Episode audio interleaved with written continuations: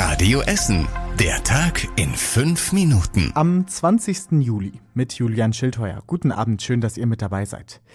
Die Hilfsbereitschaft nach dem Hochwasser bei uns in Essen ist weiter ungebrochen groß. Viele Menschen räumen Keller auf und helfen auch an anderen Stellen mit.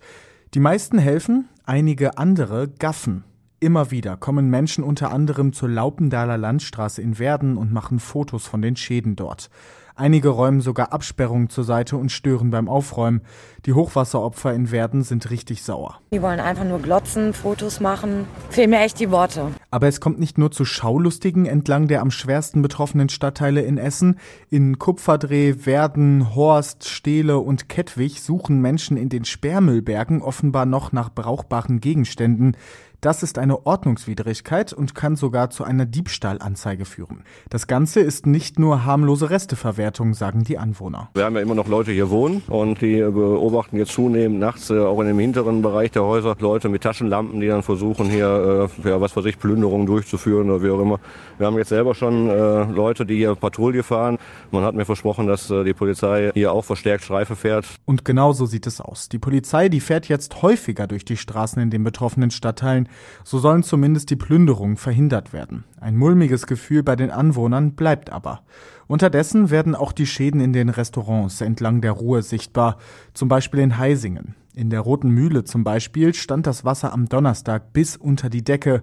Das komplette Inventar wurde zerstört. Zerberstete Stühle und Tischplatten, Bier- und Weingläser haben sich in Scherbenhaufen verwandelt.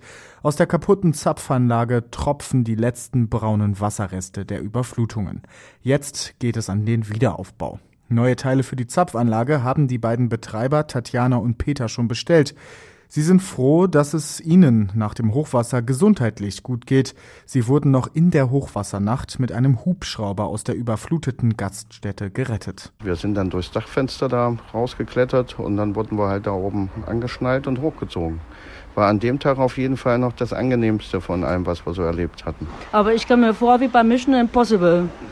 So actionreich war das. Heute haben sie mit fast 20 freiwilligen Helferinnen und Helfern die Rote Mühle in Heisingen ausgeräumt. Im August will die Gaststätte dann wieder öffnen. Soweit sind die Menschen im Westen von NRW und Rheinland-Pfalz noch lange nicht. Dort müssen ganze Dörfer neu aufgebaut werden. Kanzlerin Merkel und Ministerpräsident Laschet haben den Opfern in Bad Münstereifel heute schnelle finanzielle Hilfe zugesagt. Die am stärksten betroffenen Hochwassergebiete sollen schnell und unbürokratisch Geld bekommen. Experten gehen davon aus, dass der Wiederaufbau jetzt mehrere Jahre dauern wird. Deshalb sind Sachspenden gerade auch noch kein gutes Mittel, um die Menschen in Schuld, Ahrweiler, Erftstadt oder anderen betroffenen Städten und Dörfern zu helfen. Das Deutsche Rote Kreuz in Essen sagt, wir haben viele Sachspenden bekommen, jetzt brauchen wir aber keine mehr. Die erste Lieferung mit Decken, Handtüchern und anderen Dingen ist bereits in Eschweiler in der Nähe von Aachen angekommen. In die komplett zerstörten Dörfer und Städte kommen die Spenden aber nicht denn sie sind so kaputt, dass Möbel, Spielsachen oder Klamotten nicht gelagert werden können. Besser sind Geldspenden, um die betroffenen Menschen vor Ort zu unterstützen und beim Wiederaufbau zu helfen. Das DRK und viele andere Organisationen sammeln Geld dafür, auch unsere Aktion Lichtblicke. Eine Übersicht und Details, wie ihr helfen könnt, bekommt ihr auf unserer Hilfeseite auf radioessen.de.